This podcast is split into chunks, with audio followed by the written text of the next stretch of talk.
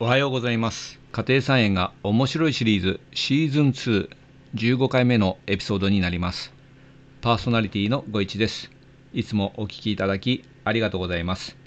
今日のテーマです。最新のネットニュース家庭菜園の話題3点というお話です。1つ目家庭菜園に使用するためにゴミネットを盗んだ男の言い分。使われずに置いてあったから。札幌市から。2番ガーデニング家庭菜園にちょうどいい安くて小さな国産肥料。一般家庭にも販売開始福岡市から。3番じゃがいもの株にミニトマト。これは宇部市からですね。以上3点の話題です。で最初のですねゴミネットの話なんですけど家庭菜園に使用するためにゴミネットを盗んだ男の言い分使われずに置いてあったからということなんですが、えー、これ札幌市の西警察署はですね、えー、先の7月4日窃盗の疑いで71歳の男を逮捕したということで、なんかど、うん、これ何？札幌市にある印刷会社の敷地内という、これもなんか変な話なんですけど、そこに入るかなと思うんですが、そこに置いてあったゴミネット1枚、時価相当1500円ぐらいだそうなんですけども、これを盗んだ疑いが持たれているということで、えー、警察によると男は家庭菜園に使用するためゴミネットを持っていこうとしましたが近隣住民が現場を目撃し警察に通報。事件の発覚につながったということです。調べに対し男は、ゴミネットが使われずに置いてあったから持って行っていいものだと思ったということで容疑を認めているそうです。これよくわからないんですけども、あの普通、ゴミの上にかけるネットがあるじゃないですか。あれってカラスよけで、うちの近くにもですね、大体ゴミネットが置いてあるところとかですね、専用のゴミのは、なんていうのかな、金網みたいので四角く囲っているところがありますけども、ともかく、おそらくですね、日本全国カラスが結構いて、生ゴミをですね、食べに来るというカラスが結構いると思うんですよね。このゴミネット持っていったらダメですよね、やっぱりね。大迷大迷惑ですね。あの、1500円ぐらいかもしれないんですけど、この被害に遭うとですね、その掃除をしなきゃいけなかったりですね、やはりあの非常に汚くなるので、道とかがね、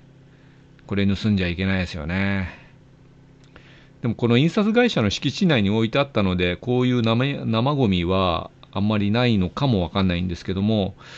まあでも家庭菜園に使うというのがけしからんですよね。この人は多分、キュウリかなんかを育てるためにこのネットを貼ろうとしてたんですかね。そこら辺もちょっとあのニュースに書いてあると、え、もうちょっとですね、この人の心理が分かったんですが、でもね、うん、なでしょうね、こんぐらいのネットをね、盗むというのもちょっと、ちょっと切ない気がします。はい、こういうまず話題が目に入ってきました。で次、2番目ですね、ガーデニング家庭菜園にちょうどいい、安くて小さな国産肥料ということで、あの今ですね、そのウクライナとロシアの例の戦争が始まってから、いろんなあの物価が上昇してて、確かにですね、肥料の価格もだいぶ上がってます。で、ちょっと僕はあんまり使わないんですけど、化成肥料とかもだいぶ上がってるらしくて、あとね、えー、っと、別にあの有機肥料もね、上がってますよね。なんだろう、油かすとかって10キロ3000円前半だったのが、なんか4000円近くしてたような気もしますし、唯一、なんか最近卵が結構高くなってますけど、鶏粉はね、そんなにバカ高くはなってないかな。えっ、ー、と、カインズとか、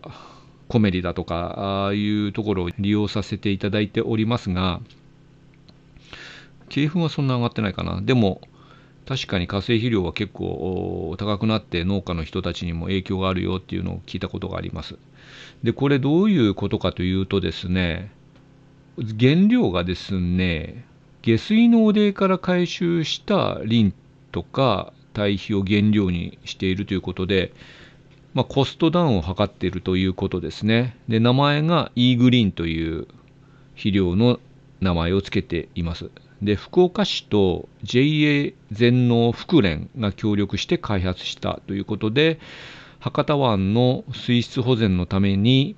下水から取り除かれているリンとか県内の畜産で発生した堆肥を配合してこの肥料を作られているそうです